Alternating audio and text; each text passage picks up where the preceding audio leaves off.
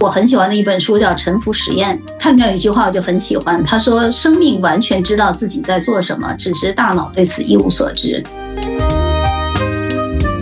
注意力它是一种行动力，它不是一种认知，它是一种整个你身体的反应。当你说我要注意的时候，你就错了。你想的核心是要把大脑放掉，把身体还给身体，让生命自己运作。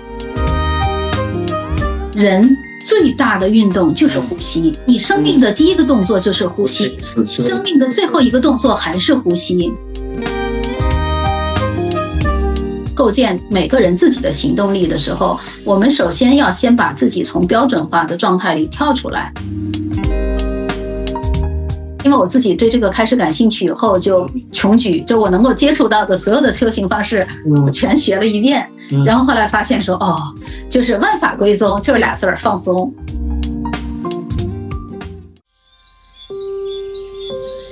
生活不在别处，专注当下，感受心流。欢迎收听《此间心流》，这是一档由 Flow 冥想官方出品的对谈类播客。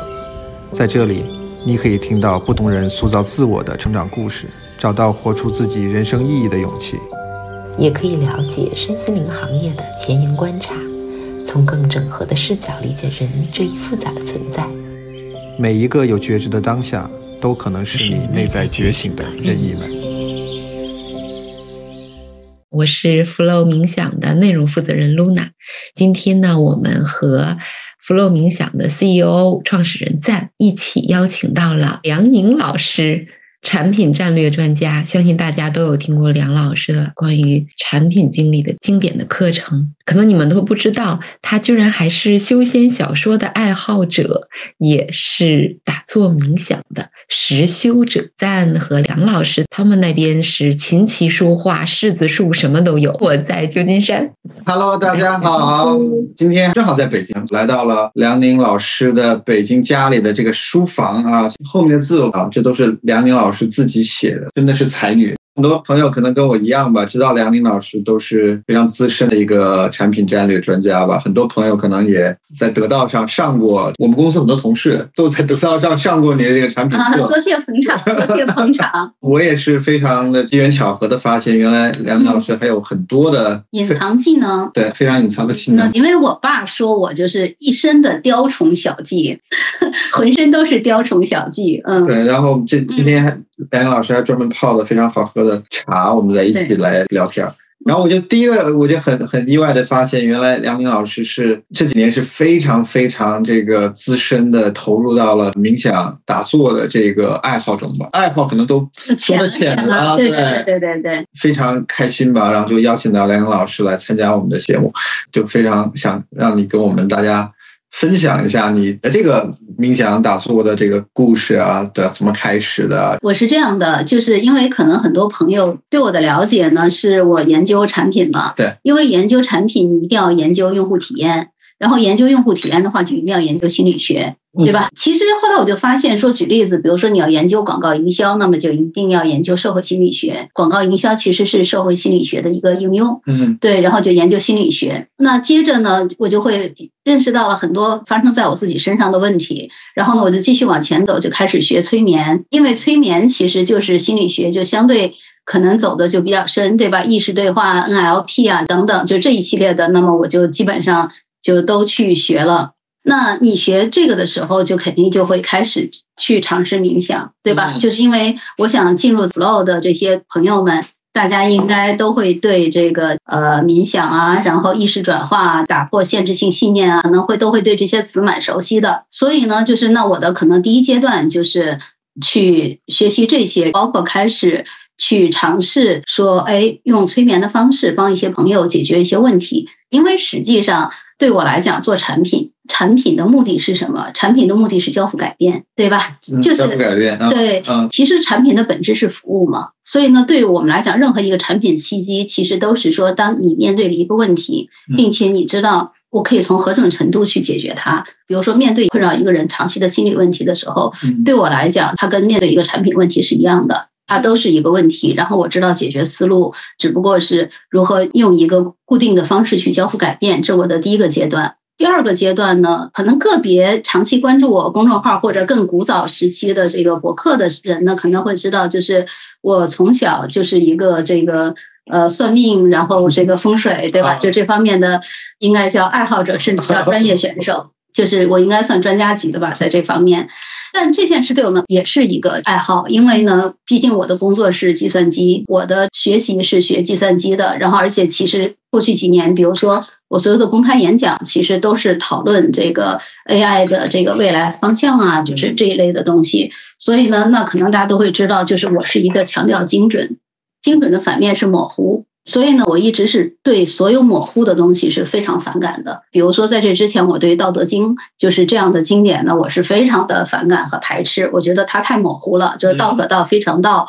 我觉得这种东西就拿来吵架用的。我说一个什么观点，你给我来一句道可道非常道，嗯嗯，好像我就吵不过你了。但是呢，问题你能解决这个问题吗？你能识别这个问题，然后去解决它吗？所以我就我就对这种东西我都觉得敬而远之，不愿意搭理。嗯，然后呢？就是后来也其实是机缘巧合，二零二零年，就是三年前，我的一个我非常非常信任的朋友，因为没有得到他授权，所以我就不敢就不说他的名字了。嗯，是一个我非常非常信任的人啊，也是一个非常就是理性的专家。嗯，其实就是我我去他家玩儿，然后呢，临告辞出门，他说：“哎，我要去做一次那个打坐的那个训练。”然后这个老师呢，是他十年来遇到的最好的老师。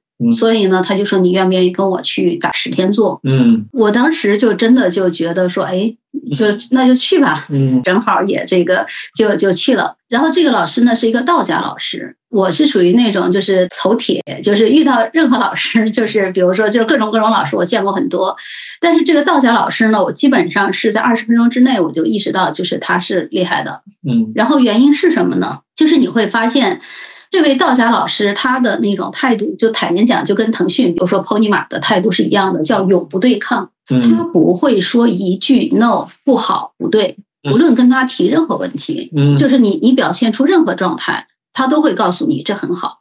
我当时就是我说这个老师可以的，因为实际上就比如说我们都学心理学，其实就是亲其师则重其道。比如说很多老师他一上来就纠正你。一上来就提我自己的一个框架，嗯，然后接着呢，你已经进入到一个紧张和防御的状态了。接着呢，你的能量你就在用于和他进行对抗。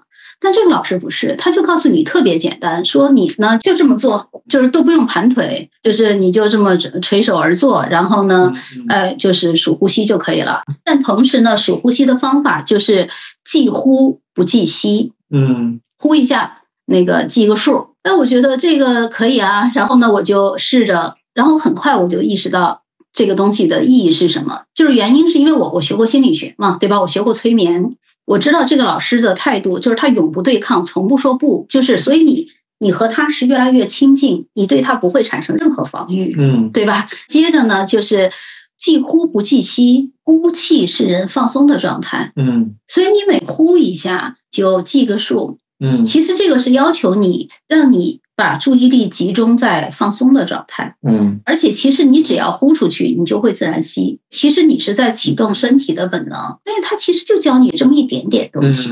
接着我就很很快那个，我觉得在这边进入进入状态了，进入状态了。所以他教你就是你你的一个，其实就是一个呼吸关注的一个方式。对，但是接着呢，其实我们有一句话叫做“日用而不知”，或者叫“日用即道”，就是呼吸它是如此简单的一件事情，但呢，其实它就是生命的本质。嗯，感觉这里我们可以讲讲呼吸啊，正好我们现在。其实我呃几个月前，嗯，我们那个读书会其实读了一本书叫《呼吸革命》，哦，叫 Breath。这本书其实在美国是连续几年的一个畅销书吧。啊，这个我是非常有同感的。呼吸其实是一个交感神经跟非交感神经都能控制，比如你的心跳、你的这种血液循环的东西，有些是没办法完全普通人是没法意识性的控制的。对，那呼吸一部分它是无法控制的，因为你要呼吸才能生存，它是自动化的东西。对，但同时你就可以通过意识来。调节它的快慢的，对，所以它是一个通路，让我们能进入到所谓的 unconscious，就是我们的大脑和我们的身体都能同时控制的这样的一条通路。所以呼吸有这样的一个，我觉得很特别的这样的一个状态吧。第二个，我就觉得很多人都说冥想是什么，但其实呼吸是很多冥想，就冥想其实这是一个比较大的一个词吧，就各个宗教很多门派它都有所谓的各自的打坐。呃，因为实际上是这样的，第一，冥想这个词是一个从英文翻译成中文的词，对吧？就有点像催眠这个词。嗯催眠这个词它是来自于德语，嗯它其实是指意识窄化，嗯是专注，但是我们中文把它翻译成了催眠，所以这个词本身其实我我认为翻译的是不准确的。然后冥想是 meditation，对，它翻译成冥想，嗯。我我也是觉得是不准确的，就是不好意思啊，对对对对，这这个反正就是一个词的定义嘛，因为这个这个东西只是一个定义，对吧？我们的理解不一样，我们其实也希望，对吧？随着 Flow 做的事情，我们其实也在提倡和倡导大家对冥想的更加整合多元的理解。它其实并不是一个很窄的一个东西，非要是盘腿坐的在这边做一种什么样的练习，但是。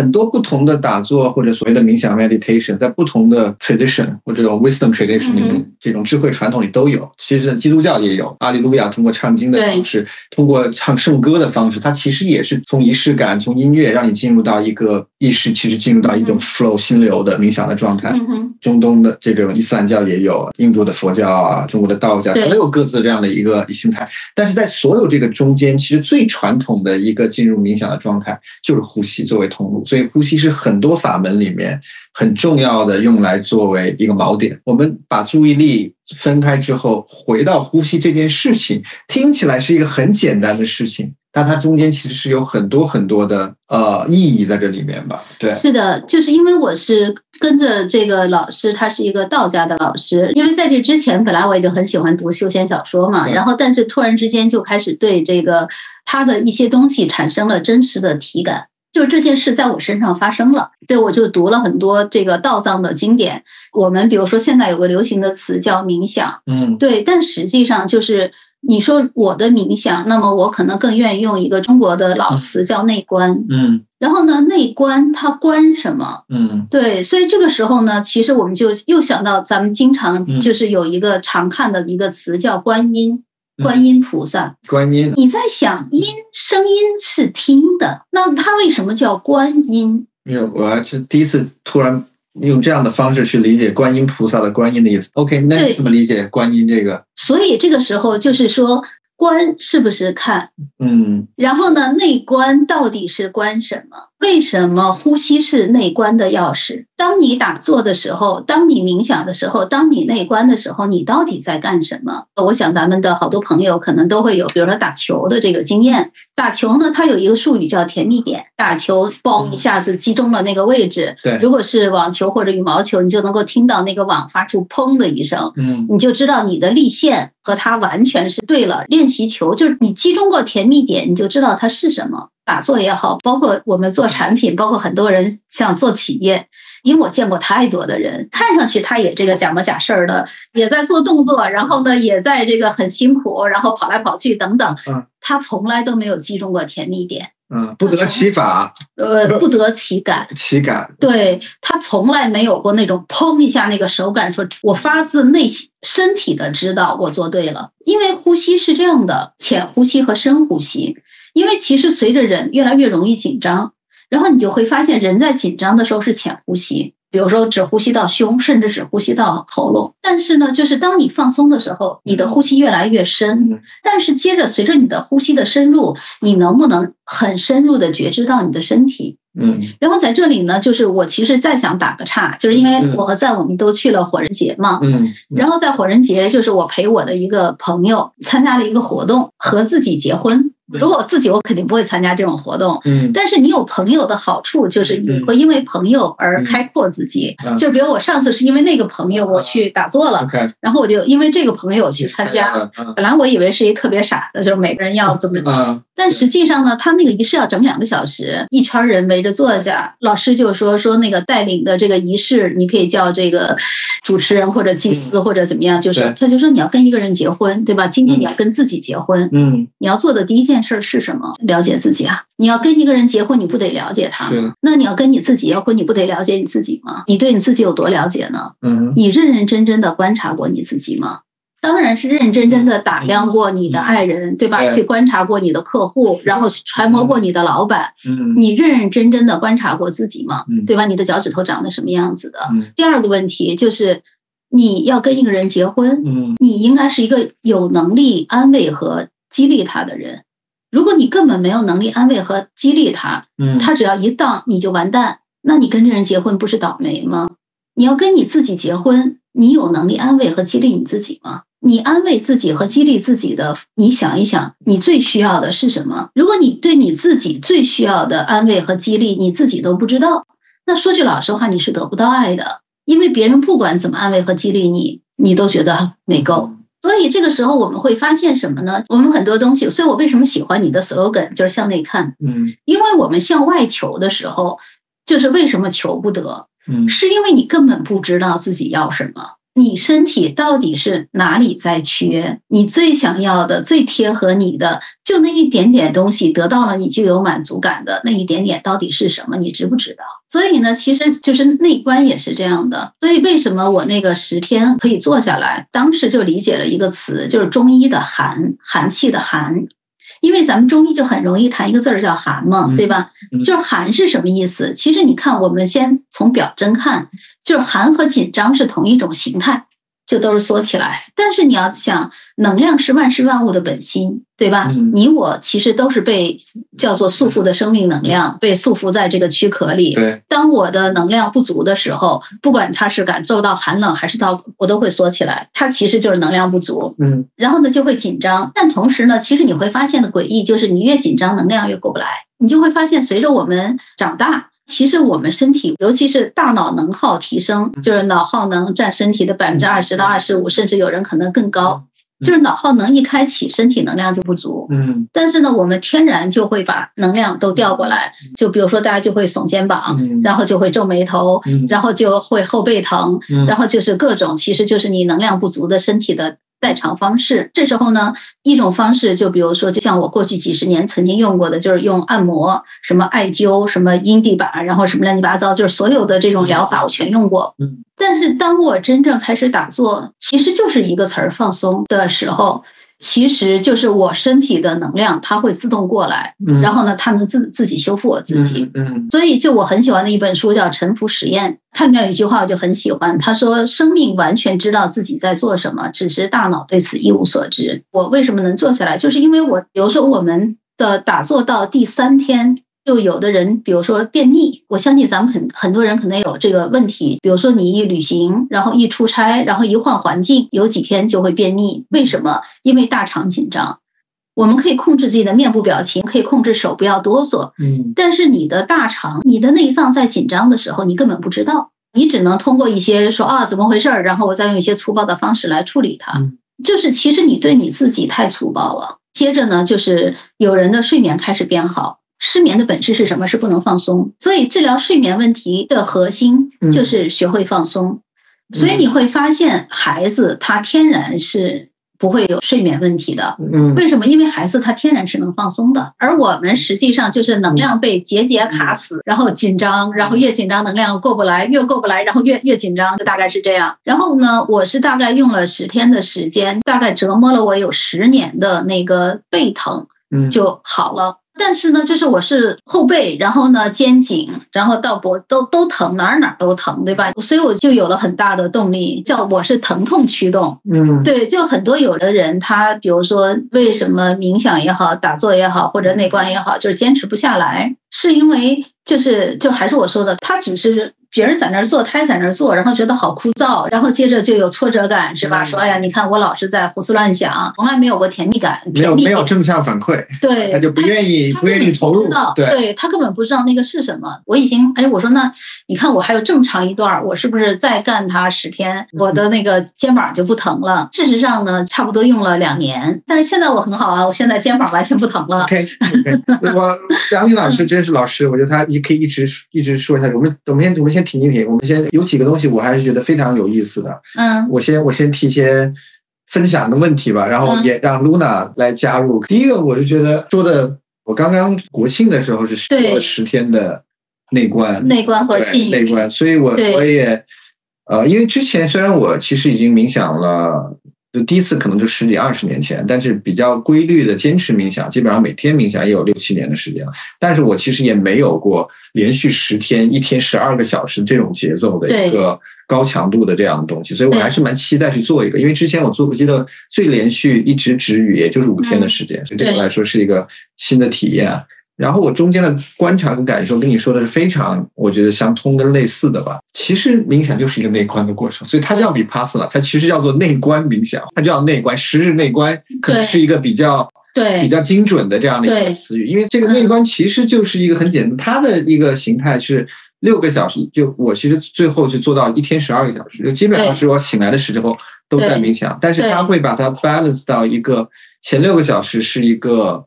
啊，精行其实就是 walking meditation，可能关注的不是呼吸，而是让你在把所有的注意力关注到你身体的感受。另外六小时就是你说的那种打坐，打坐的核心我们是观呼吸，其实是让你的注意力回到呼吸。然后你谈到了呼气是重要的一个点，因为每个呼气是你放松、沉下来、安静的这东西。你越容易关注呼吸，你是越容易静下来的。然后在这越来越静下来的过程中，但你烦躁不静下来的时候是很难的。我们其实都知道，以前就是睡觉，大家大家数羊嘛。但你数羊，如果能够注意力一直数下去，数到几十其实都不容易。很多数到二十几，你的注意就飘走了。对我刚开始也是这样，但是慢慢的你可以发现，哦，当你安静下来的时候，你是能够对这呼吸的关注，随着你的越来越的安定，你的觉察越来越敏锐，然后你越来越能够停留在对它的觉察上，而且时间会越来越长。对身体也是。然后这个呼吸跟身体的观察。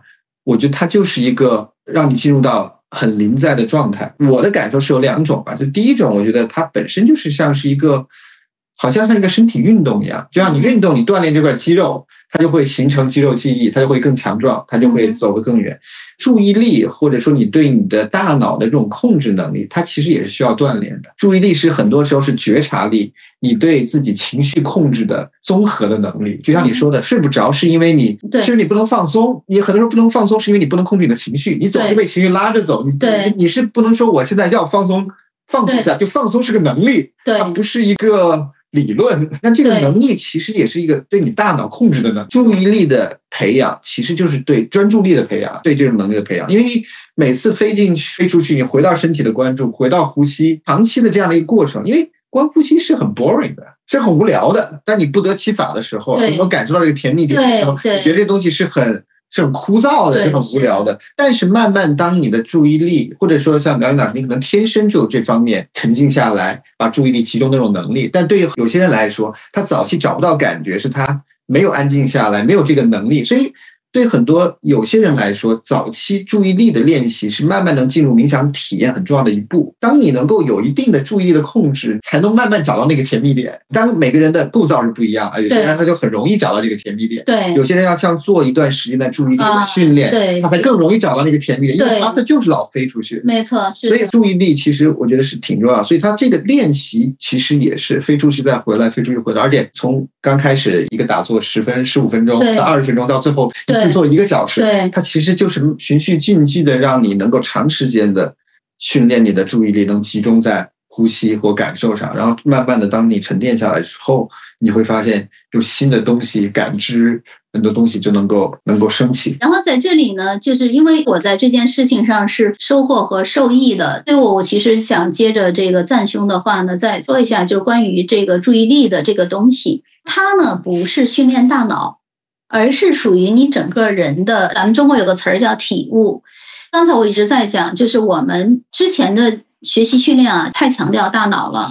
但是大脑它其实是一个非常薄的东西。就我举个例子，比如说你学会骑自行车，你一辈子就会了；你学会游泳，你一辈子就会了。把你扔水里，你就会扑了，对吧？为什么你的身体会了？但是呢，你学会了做几何题，几年不用你就忘了。嗯，你学会了一门语言，几年不用你就忘了。所以呢，我们会我们会把大脑这个东西呢，觉得它太重要了，嗯，对，是的，嗯但实际上不是的，厉害的是你的整个身体。所以我我一直在讲一件事，比如说我们怎么看一个人，所有熟悉我的朋友都会知道，就是我总是会极简的看问题，就是为什么？因为我觉得现在信息太多，知识太少，你容易就出现过载。看一个人，你可以看他的，比如仪表，对吧？比如说像我们赞雄很帅，像我们的露娜很美，对吧？看他的谈吐，看他表达的意愿，看他的积极程度、态度等等，这些都是。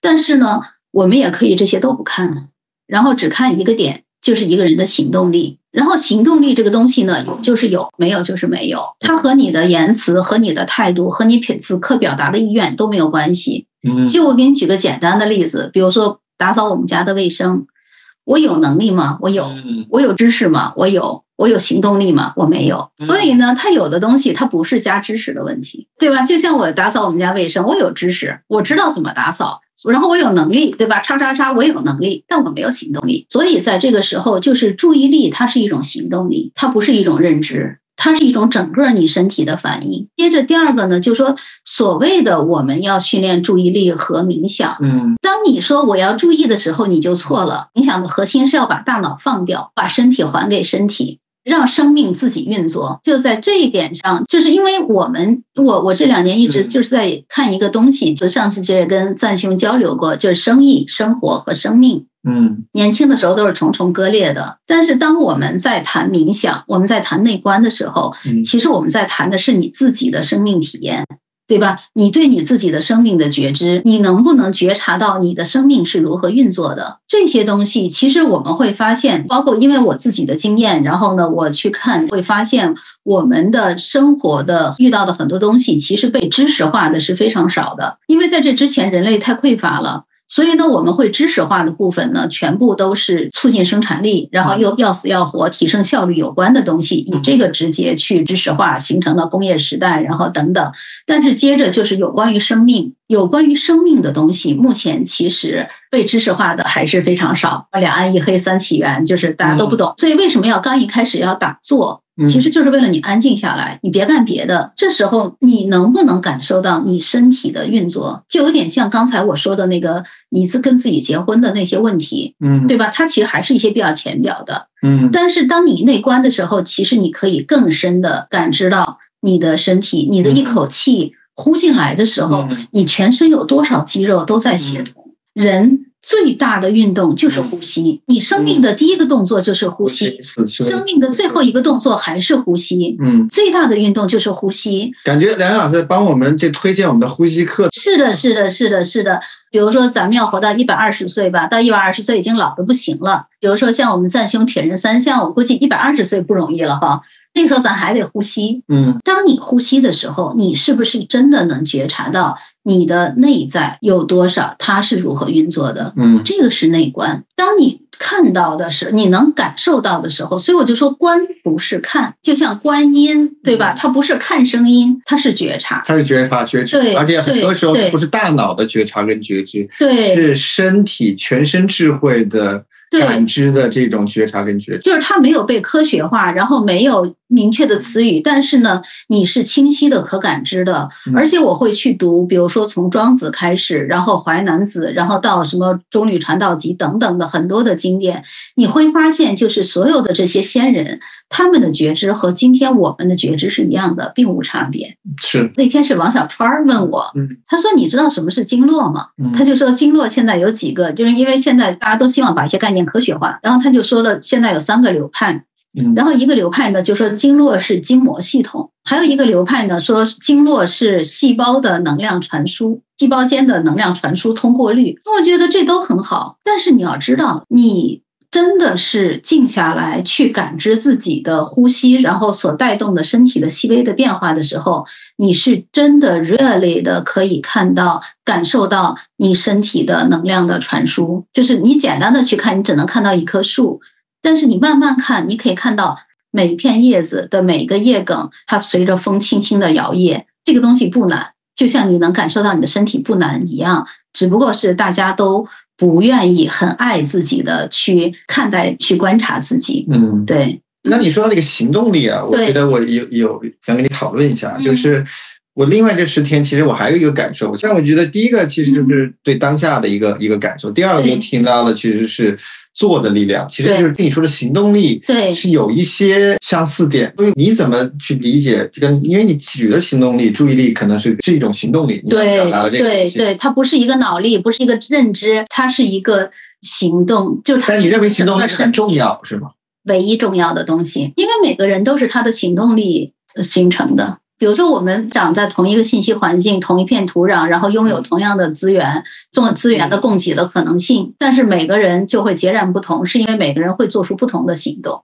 然后面对同样的事情，有的人有行动力，有的人就没有。在这个时候，我觉得我们的重要的点是在于如何构建自己的行动力。那你觉得那一关是怎么样提升这个行动力的？咱们今天是在谈内观这件事儿，所以你看，就比如说像你嗯在这几七天的十天内观对是吧？你的行动力就极高，一天十二小时。嗯，有人行动力就就是嗯上课我就跟着，而且我很怀疑这些人也没有过甜蜜点，反正在那儿待着呗。就是因为他如果感受到甜蜜点，他就会继续，嗯，对吧？就 I I don't want，对啊嗯，我要我要继续，我要继续。然后所以就等于说，我们其实每个人就是，首先你第一是要放过自己，你了解，就是比如说，哎，这事儿。我就不行，那 OK，那好吧，那我就得想一想，我用什么样的方法能构建行动力，而不要是说别人就行，就是因为人和人的天分就是不一样的。嗯所以你看，就比如说，我觉得在过去的这种匮乏时代，然后比如在上一个工业时代，因为工业就是标准化嘛，然后所以人也要标准化，都要工具化，然后每个人都要跟别人一样。但是今天其实工业化的时代结束了，但是它给整个人类留了遗产，基础物质匮乏的问题解决了。然后呢，我们其实人开始多元化，让人回归为人。上一个时代，人是工具，每个人都是工具人。嗯我们唯有成为工具人，才会被世界需要。我们又很为自己沦为工具，然后以及被他人工具化对待而感到痛苦。所以这个就是我们，比如做生意的时候，就是 OK，你要把自己搞成一个工具，嵌入到整个社会的协同里，获取生存资源。嗯但是接着，当你回到生活呢，你就会发现，我认识很多大佬，真的嗯不会生活。嗯他已经完全把自己工具化了，以至于他的生活都像在演戏。这个就是，但接着商业的浅薄在哪里？因为构成这个世界的不是生意，而是生命，这是商业的浅薄之处。比如说，就像刚才咱们在讲到，就是回归，就是构建每个人自己的行动力的时候，我们首先要先把自己从标准化的状态里跳出来。你不要说别人这样，我也要这样。嗯因为他这样，我所以我这样，不是就是对吧？咱都活到这把岁数了，对自己好一点儿，嗯认识自己，了解自己，就是哎，我这个怎样舒服怎样来。那个老师就我觉得就特别好，说我就盘不了腿儿不重要，你就这么坐着，我就坐不直，哎，没关系，你这么做也可以。然后什么舌头要搭鹊桥，我就搭不了，没关系，这个就怎么着都可以。嗯但是慢慢慢慢慢，你垒到了，嗯嗯，你就有这个你就，get 到了。对，就 get 到了，对对，是这样。所以，我确实我觉得你提到就是生命教育吧。以前可能对很多教育是围绕着怎么成为一个工具人，没错，怎么样获得谋生的能力，但是对怎么样活好这一辈子，就怎么样寻找生命，其实对不光是义义务制教育没有，大学教育中也是缺乏。我还有一种感觉就是说，一个生命它其实都是要 evolve 的，是都是要进化和成长。对。所以我们其实内部任何一个生命体，它都是要进化和成长，这是它的 DNA 中间的这种驱动力。对。但是过去的三十年，中国对是有很多外部成长，对。钱可以赚更多，你可以憧憬升值，对买更大的房子、对。更好的车。对。但是确实现在又突然到了一个好像外部的成长和增长对。是比较难做到了。，对。那当然还要成还是要成长啊。所以，在外部成长的时候，你会忽略内部的成长。就是因为那个，就是你就像那个打打游戏的小孩废寝忘食不回家吃饭是一样的。嗯。突然之间说叮，给你电源拔了，嗯。哎呦饿了，就实际上还是这句话嘛。我们之前大家都要工具化，那么作为工具是没有自我的。你的价值来自于外部的肯定，然后外部的肯定给你幸福感，增长就会带来外部的肯定，增长就会让我幸福。嗯我觉得这是过去二十年的这个社会总逻辑以及个人总逻辑。但是接着呢，就是说，如果不增长，嗯是不是就不幸福？对如果别人不夸你，你是不是就不幸福？你的生命是不是就是失败的？是不是只有大树才配活着，小草不配活着？嗯对吧？就像刚才我说的，就是这个世界不是生意构成的，而是生命构成的。嗯生命有它自己的道路。我觉得其实我们看到的是很多大佬的坍塌，对吧？就是巨幅生意的这种，但是接着你又会发现说，哎，这些年很多。关注于人的自我觉察，然后能够带来给人一些，比如说叫小确幸也好，确定也好，就是这些东西其实开始就是越来越多的被大家接受，对吧？对，认知、喜欢等等，就是其实这个时候你就会说明说，哦，时代切换了，嗯。所以呢，就是时代已经变了，你还停留在上一个时代的，不管是生意观还是生命观里，那不好意思，那你真的很不开心。其实是往前，就是说，OK，你能够就像我刚才说那个火人节的那个，嗯你跟自己结婚，就是你能取悦你自己吗？你能激励你自己吗？对，如果你都做不到，你凭什么认为你可以做到取悦别人、激励别人？嗯那就说明你在干的事儿也都是一些照猫画虎。嗯就像我说的，拿着个球拍在网上比划，其实他也不知道在干什么。嗯然后只是时代在进步，他也跟上了。嗯但是在下一个时代，其实真的你知道如何击中人心。如果你知道如何击中人心的前提是你是不是得先知道怎么击中自己的心了？但是接着你有内观过自己的心吗？我就继续沿着你刚刚的话题聊啊，就是你谈到了开始内观之后，内观之后似乎它是从一个打坐，一个简单的观呼吸的对一起从我理解，它并不复杂，对吧？它其实就是很简单。你可以跟我们分享一下，在这过程中，你似乎也从呼吸感觉到身体的变化，可能有这种身体跟心跟大脑连接的这种感受。这部分你可以再继续说一说。就是你你看啊，我就觉得一个很妙的词儿，就比如说我们叫 flow，就是流，嗯然后万物皆流，然后呢 flower 就是花，花，嗯嗯所以呢花是什么？花是生命流动到最后末梢绽放的那一点点，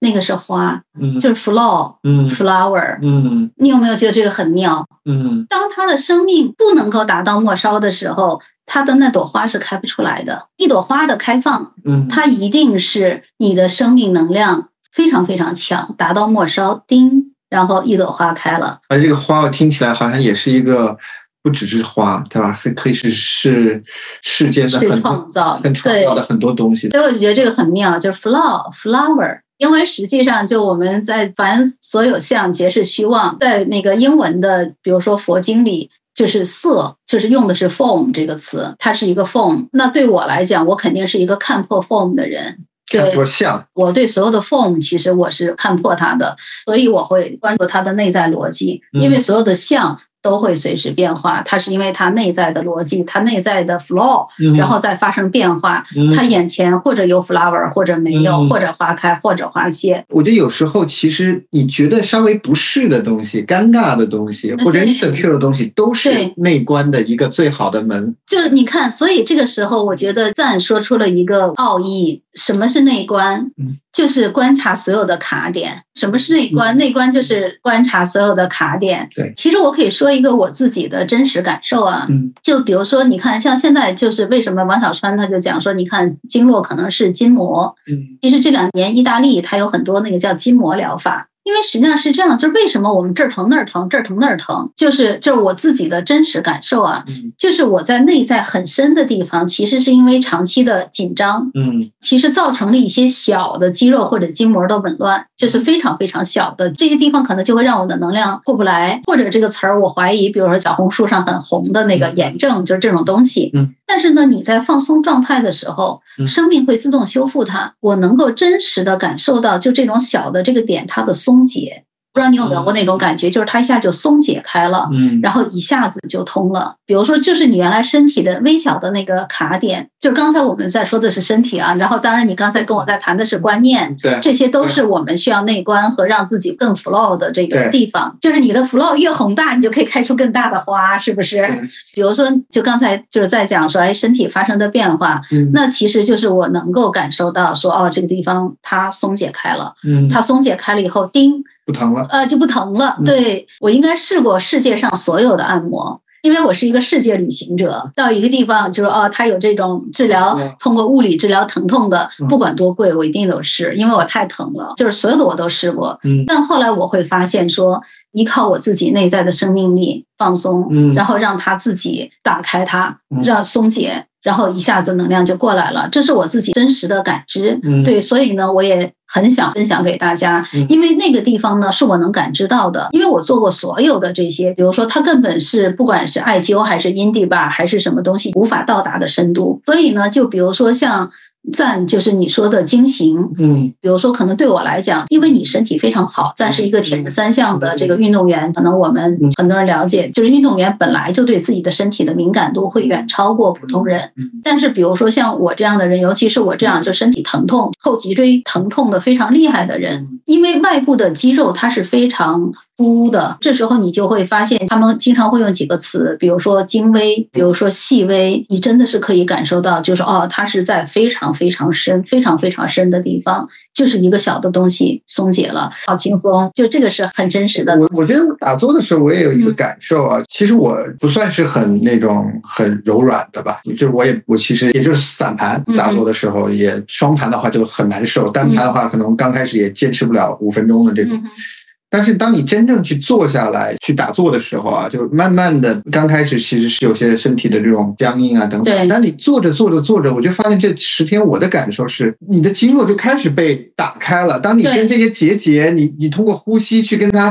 相处、相存在、去感受它的时候，就在这个过程中慢慢就打开。然后我就那时候我就特别确定的一个感觉就是说，只要我一直坐下去。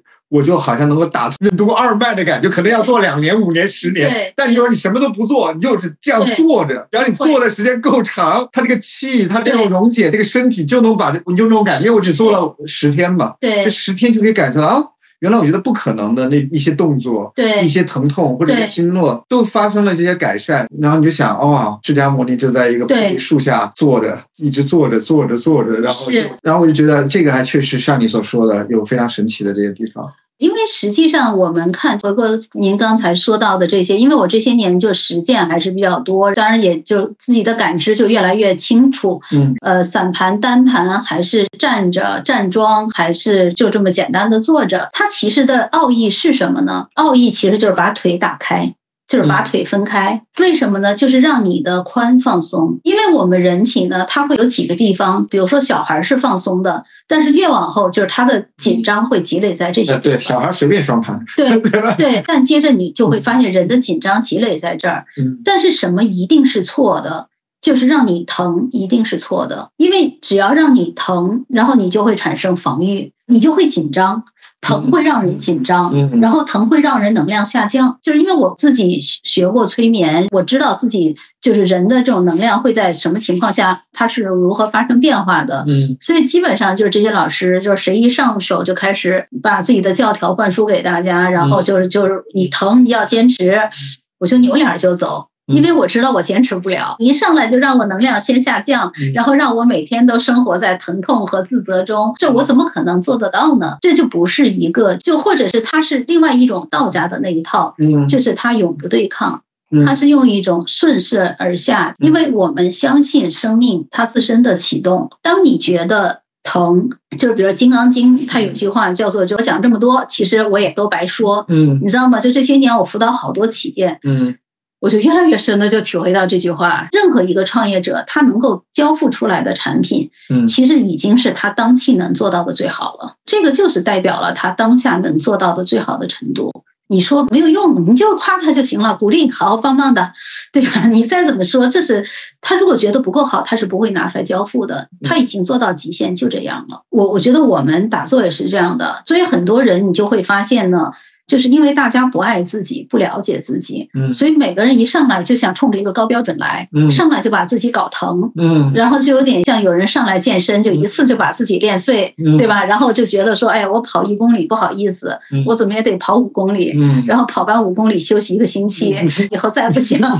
其实就是那为什么要这样做？嗯原因就是你不了解自己，嗯你根本不愿意真实的处于自己的情况嗯来帮助自己。换句话来讲，就是你自己回避自己，嗯你自己瞧不起你自己。因为我自己对这个开始感兴趣以后，就嗯穷举，就我能够接触到的所有的修行方式，我嗯全学了一遍。嗯然后后来发现说，哦，就是万法归宗，就是俩字儿放松。嗯但是呢，就是你还是有技巧，因为如果你没有技巧，你连你什么地方是紧张，甚至你如何面对自己回避自己这件事儿嗯，自己不愿意注视自己这件事儿，嗯。你可能都是需要老师带你的。对。因为如果是我们在生意观、工具观，那么就大家都是一样的，你必须标准化，否则的话你就不是合格工具，你就不是好的螺丝钉。嗯但是回到生命观的话，生命是各个不同的，天下没有两株一样的草。所以呢，就是我们一定要认识到自己是各个不同，然后呢，我们每个人都在自己独有的生存处境里长成了自己的姿态，就是你也不要跟别人比，就像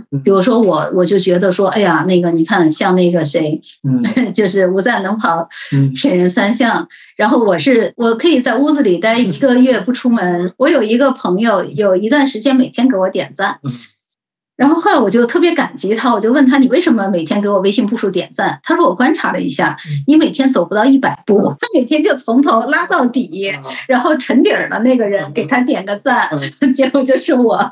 那我会面对无赞很自卑吗？我说？你看人家是那个铁人，对我也，我觉得现在我就理解了，说，哎，人家是棵大树嘛，嗯我就是个小草嘛，生命它本身就是各个不同的，嗯所以我觉得就是当我们在开始的时候，别人只是给你一个参照，然后老师呢，他可能会。给你对于你自己生命的信心，但是一切其实是来自于你自己对你自己生命的理解。好棒！哎，那我想好奇的是，这两三年听起来发生巨大的变化，体会了很多的东西。那你觉得对你来说最大的改变是什么？或者说，但以前你其实你也很早就接触了关于嗯命理学的这些方面的东西，对对吧嗯，这些。那你觉得这两套东西是有不一样的东西吗？这两三年你你怎么总结他的对你的这个变化，或者是这两年的理解？就是说到这儿，其实是我想怎么讲呢？就是比如说道门武术，就中国的道家叫道门武术，叫山医医学的医，命相卜占卜的卜，就是命就是命理，相就是面相，卜就占卜。山山是什么？山就是仙。所以呢，就是比如说我小的时候呢，我从小其实就是一个对当下不感兴趣的人，从小就对当下不感兴趣。当然，可能也有一个原因，是因为我生活在军队，嗯然后每天听着起床号起床，听着熄灯号熄灯，所有的人都穿一样的衣服，然后每个家庭都一样，嗯因为我们都是军营嘛，对就是家具都是一样的。所以你你确实对当下没法有兴趣，因为是太枯燥了，所以就对一些这种遥远的东西感兴趣。所以我是从命相卜开始，或许是有天分，所以就这些事情，我觉得对我来讲没有难度，就学来就很亲切。但是山和一这两项呢，就是我我以前是绝对没有接触的，嗯，对，因为我是一个我是一个理科生，然后我学计算机，嗯然后我强调精准。嗯我的朋友都是码农，对吧？嗯就是这个计算机专家。因为经经过这两年打坐，就这些事情，它在我的身上真实的发生。比如说，我开始真实的能够感受到一些穴位啊、经络，就是它真实的，嗯我我感受到了它。OK，那我就突然间发现，就说哦，再重新读这个《道德经》《庄子》，就是哇，真的就有那种知音之感，字字入心。嗯。就是你每一个字你都觉得啊是的，是的，是的，是的，是的，这个点我完全知道他在说什么，嗯。我知道他是在一个什么样的状态下，他看或者叫观到了什么，他才发出了这样的一个叹息，然后就会发现说，哎，这个我们的古人就是中国古代的文明确实是很高级的，只不过呢，就是我们中国是一个就很自卑嘛，因为现代化其实是一百多年来整个中国所有几代中国人的集体追求，现代化就是全盘的引入西方。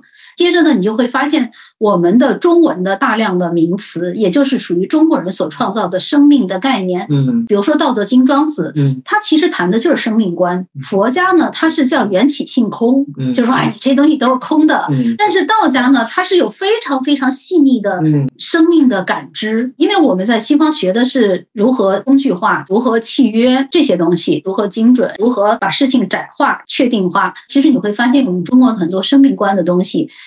其实我们从来没有输出过。然后呢，我们也不认为我们这东西有价值。就举例子，比如庄子的词儿“逍遥”，你查一下英文，你就发现没有这个英文单词。嗯对吧？英文叫 easy，嗯 easy and free，easy and free，这和中文的逍遥其实差很多。但是比如说像日文，它有个词叫 wabi sabi，嗯这个词它就输入到英文世界嗯，然后老外就知道 wabi sabi，嗯它指向的是一种什么样的感受。所以我为什么你在谈冥想，我就会想谈内观，就是为什么我在讲说山医命相卜，就是因为是这样的，医这是健康，然后呢，比如说这个叫。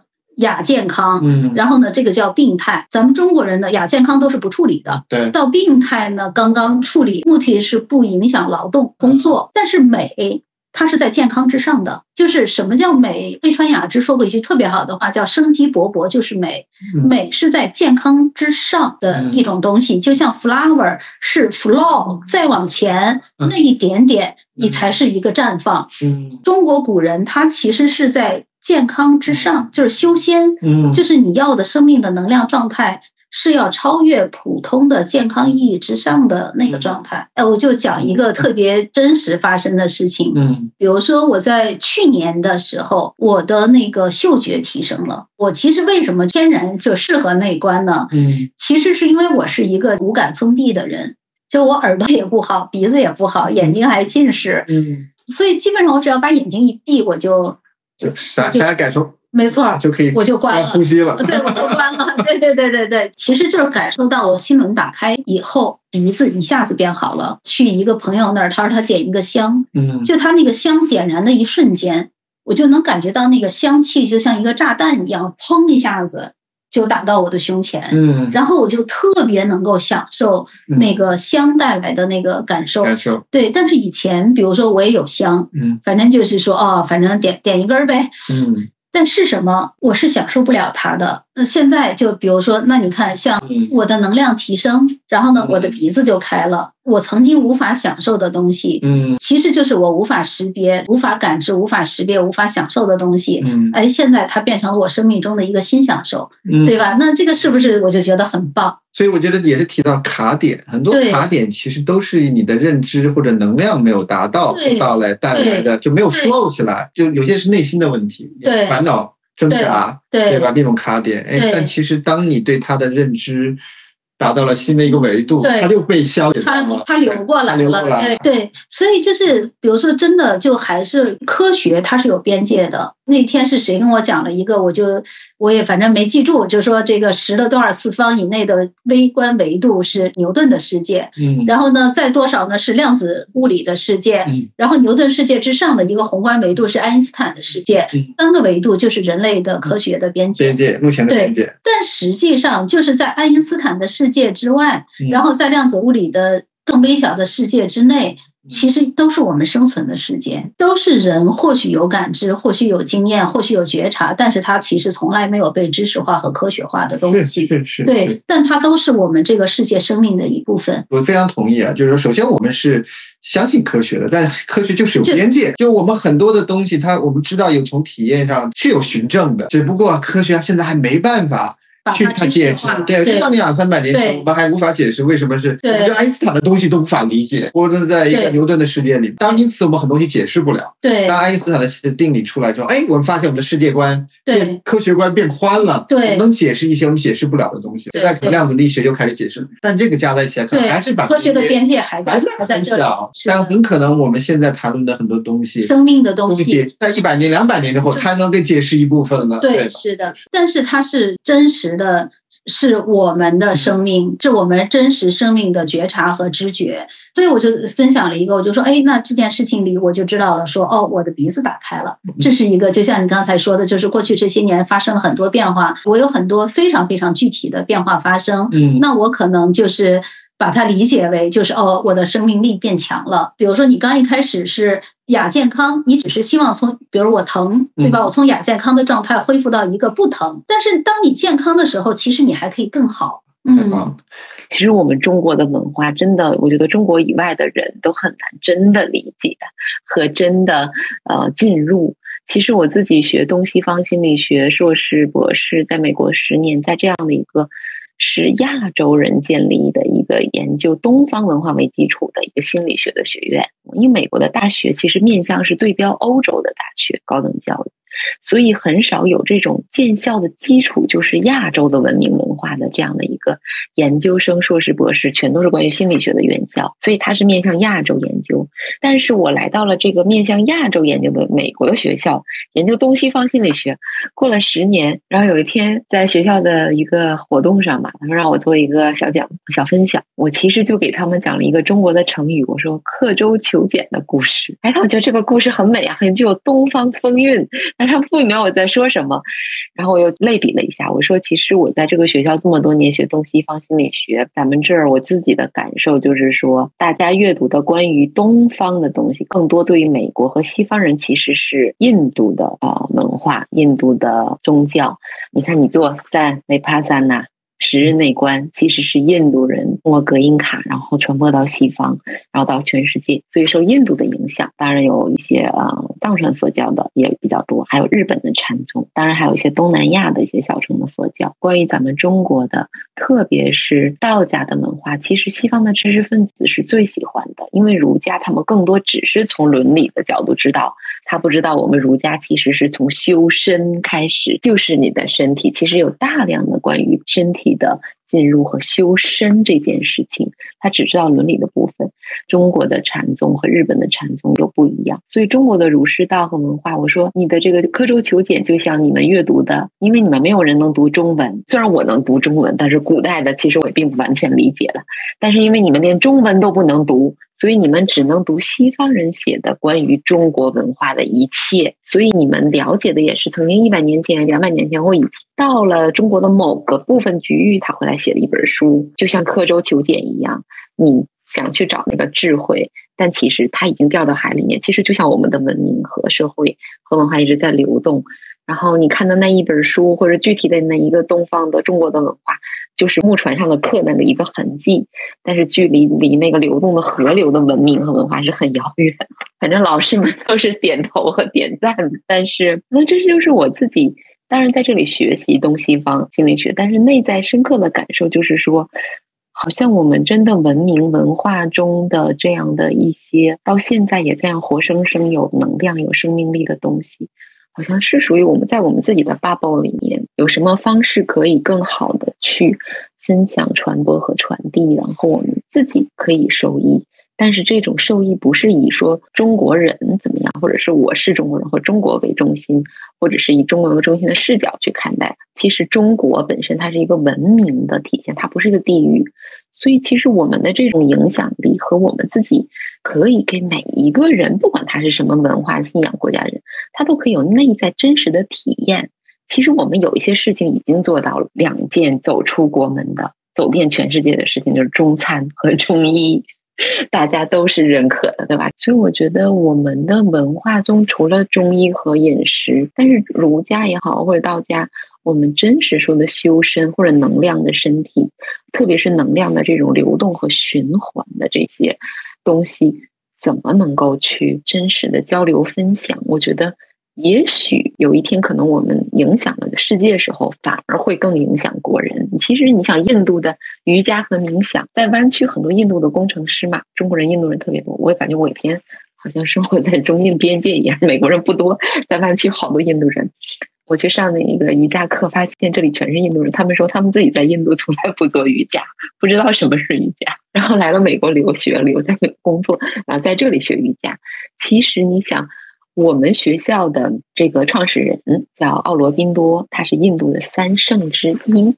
然后另外两个圣呢，大家可能都很了解，是甘地和泰。但是其实这两个人都受了这个奥罗宾多的影响。我一直工作就读的之前有十年的这个学校，它。是亚洲文化为核心，在美国上个世纪六七十年代那个时候，美国是不允许亚洲人有自己私人财产的。刚刚就是什么珍珠港啊，各种事情。但是这个奥罗宾多他派他的学生在美国建立一个以亚洲文化为核心的一个大学。他自己是七岁就被他的父母送出了印度，到英国不允许他说任何跟印度他们自己家乡话，他完全西化。他再回到印度，内心感受到。哦，他自己的文化文明的那种宝藏和好，他想做一些民主的运动，结果被投到了监狱里面，他也搞不了什么民主运动，在监狱里认识了很多瑜伽师，然后他就开始练瑜伽，练两年又出了监狱，他说我不再搞民民主运动，我要让人们内在去做整合瑜伽。他是一个从小就被割裂和远离，是一种创伤，因为你完全被扔出去生活在外面二三十年，再回来。但是他后面到他八九十岁的时候，他又派他的学生，也是一个印度人，但是在芝加哥法学院读博士，再回印度跟他学习的时候，又再一次派出来，在加州旧金山湾区，一九六八年成立了这么一个学校。但是，一九六八年开始有了硅谷，然后一九六八年呢，也在这个地方有了整合和超，有了超个人心理学，就马斯洛的人类潜能运动这一系列伊莎兰，都是在一九六八年那个时候，这三个就都浮现出来了。所以，很多科技的人呢，他也去做这种。内在智慧探索，其实他们都在学东方，都在学那个时候从东方来的大小铃木，在旧金山建了一系列禅修中心。印度的这些导师，印度格音卡，当然还有一些其他的南传佛教的，或就是说小乘佛教的。可能过去的六七十年，这些人他们建中心、建学校，就扎根在这里去传播、去影响。现在我会看到像萨古鲁，他去做他的瑜伽，其实也很简单嘛，也。都是很普通的，但他变成了一个东方有影响力的学者，在所有的公司、政府、大学里面跟所有教授对谈。他不是说他代表印度，或者他只代表了一种人类内在的一种体验和表达，生命体验。对，他就自带着一种 credibility 和一种公信力和一种能量，是这是只要是个体就重视的内在生命的价值，无所谓你是。世界的东方、西方、南方、北方，它都会是关于人内在的，就是今天讨论这种生命的存在。我们的也许透过我们 Flow，有一天我们也可以反向传播。现在其实我们的 Flow 的平台和我们在 App 上和线下，其实我们可以说是一种现代化的和西方化的和 Americanized 的一种冥想。美国就是把冥想的技术抽出来，做成了。正念冥想的一个减压和属于认知心理学下面的一个系统嘛，在心理学的体系中，但是是剥离任何信仰。当然，这也是一个明智和真实的，因为在美国这种环境里面，它是一个移民的国家，你有真实的体验这是一层，但是你如何理解你体验，它是透过你自己的文化信仰来解释你的体验。但是这个体验是只要你这样呼吸，只要你这样做。那什么人，什么时代人，就是人体身体里内在就会有这种体验，所以他把这个抽出来，这么多年的传播，全社会都去啊拥抱这个东西。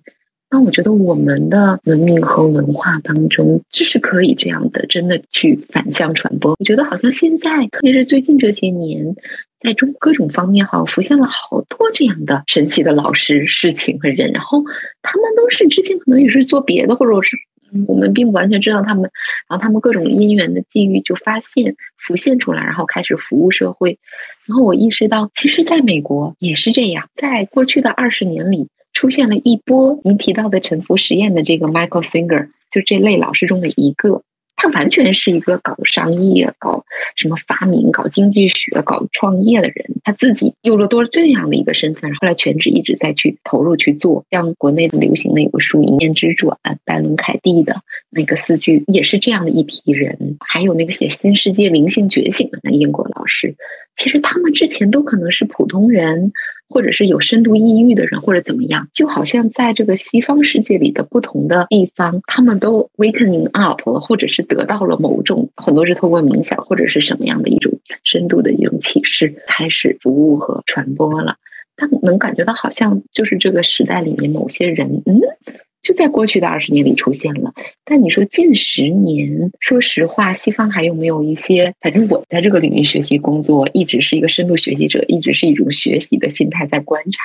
我没有感觉过去的十年什么样的一种新的这种智慧导师出现。像我们知道杰克康菲尔德、卡巴金呐，还有这些人，都是二三十年前就在出来了。我觉得有一天，这种其实东方传递到西方，然后那有一天，我们中国人，现代的中国人。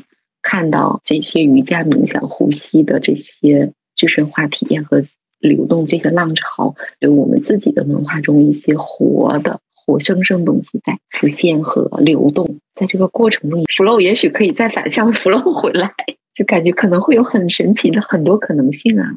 哇，好棒分享！我也进入心流状态了。嗯，我们也确实感受到，我们现在邀请了非常多的人，发现其实就是各种背景。但他们在过去的，特别是很多，也就是真正过去的两到三年，开始不仅是 awakening，而且他们是很全身心的投入，然而有非常大的这种感悟，也影响了他们甚至的这种 career path。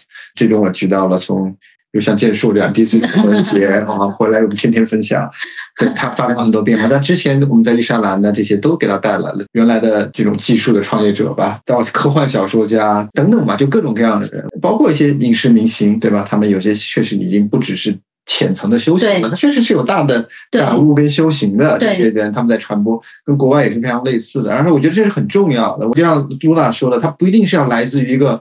可能不是从寺庙走出来的一个大师了，他提到了很多这种畅销书的作者，甚至改变世界的这种方面影响世界的吧。嗯哼，他其实是很多真实的人。说一下，就是我为什么会读《沉浮实验》这本书？嗯，因为你看，就是我们所有做产品的人，乔布斯是我们的偶像，但是乔布斯传那本书呢，我就没有读过，因为我觉得对我来讲太厚了。嗯，就是我这人真的是，就是哎呦，这个不干不干，这个太厚了。后来我为什么读乔布斯传呢？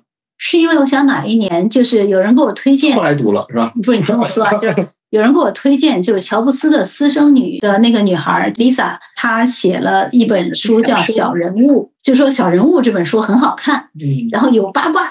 然后我觉得啊，有八卦那可以看啊，就看了，因为他写的很轻松，所以我就大概两个小时把这本书读完了。嗯，读完了以后，我马上就开始读乔布斯传。嗯，原因是什么呢？就是因为其实你知道，就比如说像乔布斯这样的人，就是刚才我们说的生意、生活、生命，他生意的这一段，其实对我来讲就是叫做信息过曝的。他从一开始到最后，就是所有过程怎么样，就是哎呀，已经被这个圈里这个掰开了揉碎了。我觉得没有信息增量，我为什么要读？但是呢，就是《小人物》这本书里呢，这个女孩她是跟乔布斯共同生活的女儿，嗯，所以呢，她讲了大量的乔布斯的生活细节，比如说他严格的饮食控制，他是一个。彻底的吃素，这时候你会发现说，乔布斯，比如包括《甘地传》，我也读了，然后你会发现说，与其说他的外在，当然就是他是因为是一个商界领袖，他做出了改变世界的产品，甚至他创建的公司成为了地球上有史以来市值最高的公司而知名，但是他的内在，你会发现他的生活，他是一个严格的瑜伽式的生活。这一点呢，我突然就对乔布斯就发生了好奇，嗯，然后我就去读《乔布斯传》，这么厚一本啊，我真的是一口气读完的。我读完的时候天已经黑了，我一看窗外暮色四合，都黑了，当时是泪流满面。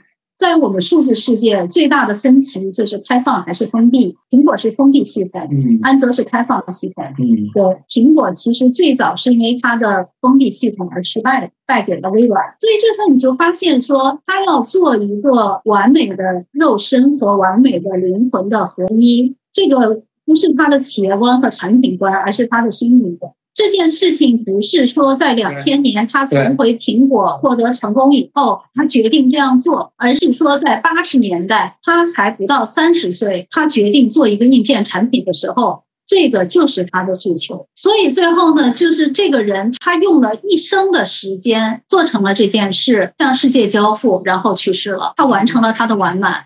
我看到一个人，他从二十多岁，他是一个男孩子的时候，他那么刻苦的用严格的这样的去生活，他只要这个不要这个，然后他用了一生，他想要一个完美的软件和硬件合一的，不管是一个产品还是一个肉身和灵魂，对吧？以至于他拒绝癌症手术，对，这是他的生命观，在他产品观的体现。包括为什么苹果没有关机键，是因为他觉得关一下。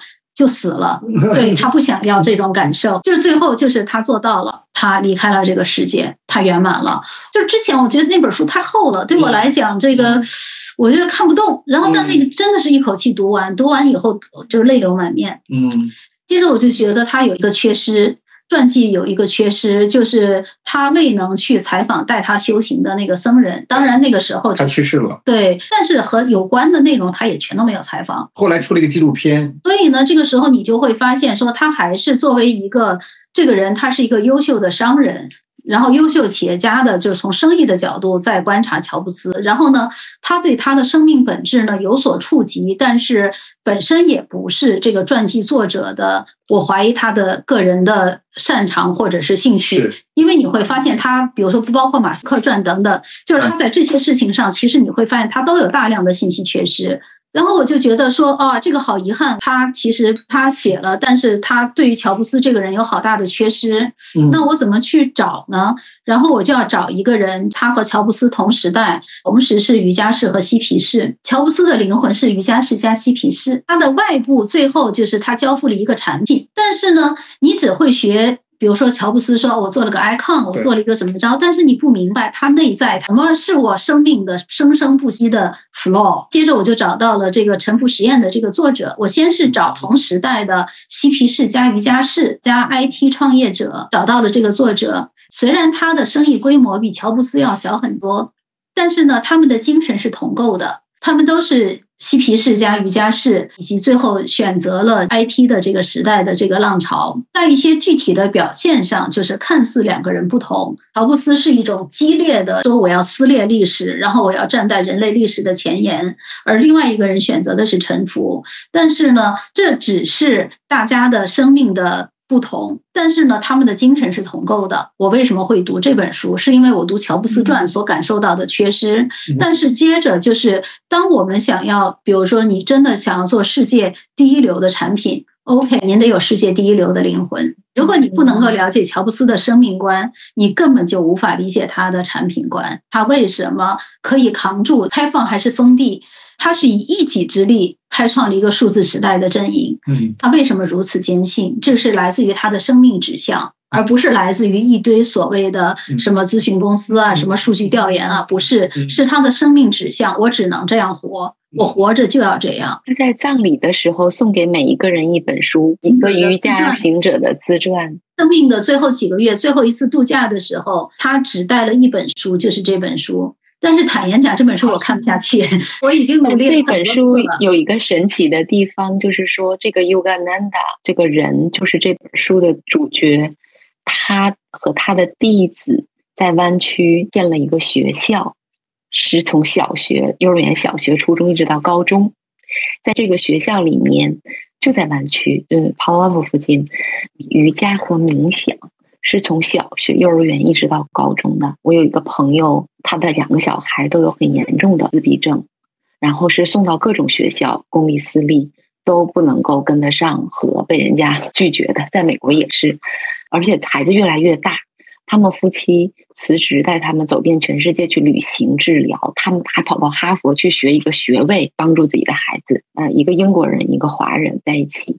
但是最后也没有帮助，直到他把这俩孩子送到这个学校去练习瑜伽和冥想，和在这样的一个环境里，就是这个 Yogananda 的弟子，在美国的加州和内华华州有两所这样的学校，这个孩子内在的产生了很多的变化。到毕业的时候，他的大儿子成了一个 YouTuber，当时就已经有一百万以上的，还有疫情以后更多的注册他的人，在美国一百万以上就很多了。这个孩子。不仅做了高中毕业典礼的演讲，而且上大学后每个月的学费就从 YouTube 里就直接学。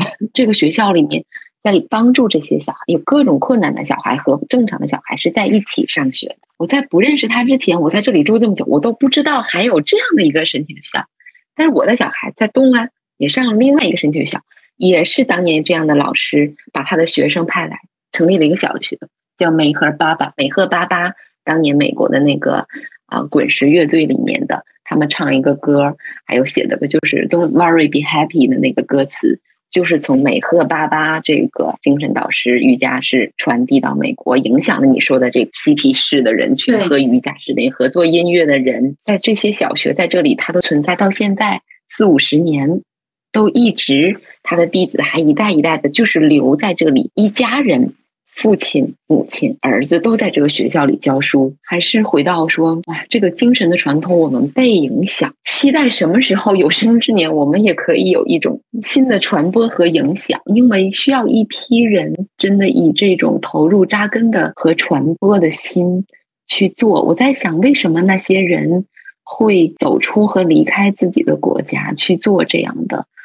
在异域几几十年里面，去建一个小学，建一个禅修中心，在日本的那种大小陵墓去做这样的事情，建了那么多的绿谷农场、旧金山禅修中又还有乔布斯修行的中心，他们就是离开到这儿，然后去传播这么多年，可能死在异国他乡。其实他们自己的国家也没有人去支持他们这样做。我说实话，我好像看不到有中国的哪个大师有这样的心，除了要去对这个世界是这样去做的。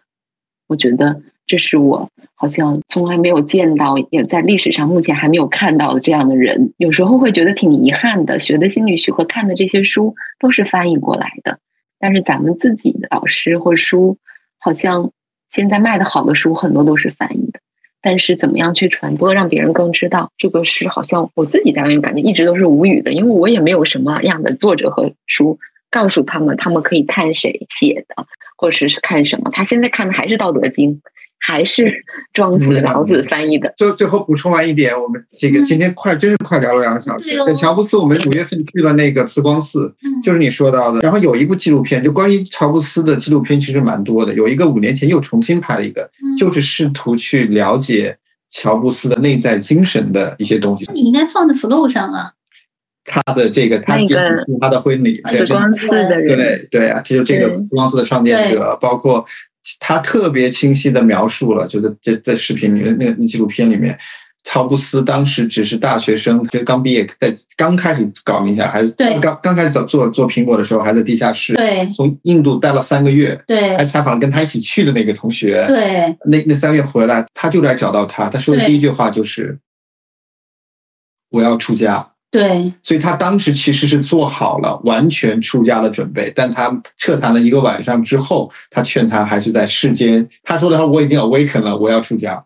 那他呢劝他说，但我我的理解，我的一个感受，包括我自己后来写的那个小作文里也谈到，我对乔布斯有更多的认知啊，就是说他已经在二十岁决定出家了。对，他他那种出家的的决心是一辈子出家的。对，所以他把这个。这种的执念和这种的世界观跟生命观带到了他的产品中。对，所以苹果它不是只是创建一家公司，不是，它是带着一个一辈子出家的那种生命感和意义，对对对，投入到这里面来。是的，是的。所以它的东西是完全一致的，而且是对，是的，是生命的寄托。对，是的，是的，是的，好棒。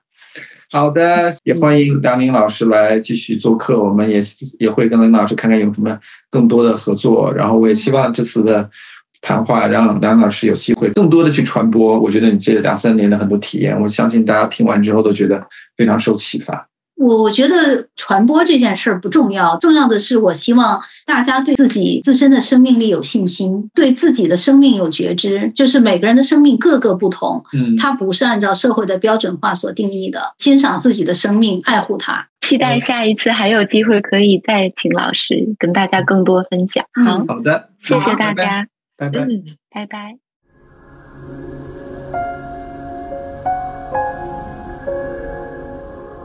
那，你总说要出去看看，远离这一切，离城市远一点，离自己近一点。但总是说说而已吧。上学时你说存款太少，毕业后你说工作太忙，日子一天天过去，留给自己的计划早已被遗忘在备忘录的底端。所以听我说，别犹豫了。短暂的做一个积极的冒险者。十二月一日至十二月三日，宁波、余姚、玉兔岛，声量 out，让我们走进一片鲜有人踏足的旷野，用声音去占领一座岛屿。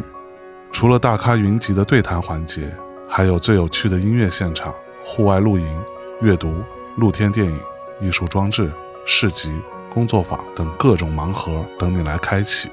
无论你是 E 人还是 I 人，都能尽情放松，来和播客主播、音乐人、艺术家、玩家们一起度过一个难忘的周末吧。这一次不仅是观点的碰撞与传播，更是对真实世界和自然的拥抱。十二月一日至十二月三日，余姚玉兔岛声量 out，等着你我共同抵达。详情与购票信息在 show notes 里获取。回望的旷野或许也是轨道，但前提是你要先前往旷野。